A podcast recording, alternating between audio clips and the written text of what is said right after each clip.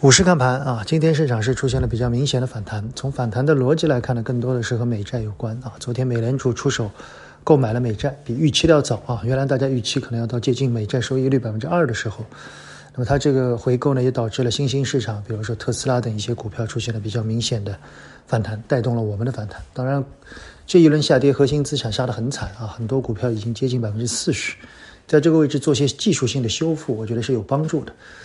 但能不能能不能持续，我们更谨慎一些，啊，最近很多投资者也有一些些恐慌，我想我们也是时候做一期策略了啊。由于疫情的关系，线下还是很难和大家见面，啊，我想呢，我们在这个时间跟大家做一期三月的策略报告吧。啊，我准备在今天中午的时候，我们把整个策略跟大家说一说，特别是对订阅号的用户，我们聊聊这一这一波未来的走势的可能性，哪些事件会发生。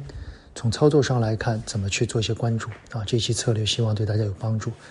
同时呢，市场也进入一个休整期，这一次的调整也许会为二一年二三季度的行情埋下一些伏笔。也许今年后面会有一些小惊喜啊！所以在调整时也不用过分的悲观。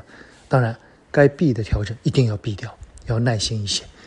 所以我想，很多人说边老师价值投资啊，呃，我们每年会和第三方合作做一些价值投资的课程。我想在调整的时候，如果我这边有时间呢，也算是个小利好。我们可能会在三月底四月份把价值投资第三方合作的第二期的班开出来。